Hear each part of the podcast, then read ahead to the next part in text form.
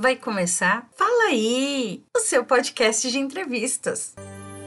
25 de janeiro, dia da Bossa Nova. Desde os anos 50, a Bossa Nova encanta o Brasil e o mundo. A Bossa Nova, chegando mansinha e suave, conquistou multidões mundo afora. Eu sei e você sabe que a distância não existe e todo grande amor só é bem grande se for triste. Por isso, meu amor, não tenha medo de sofrer, e todos os caminhos me encaminham para você.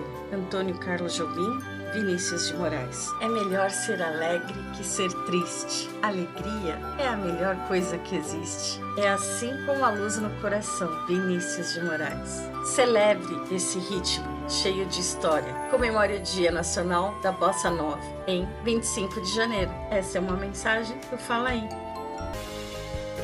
Você ouviu? Fala aí, o seu podcast de entrevistas.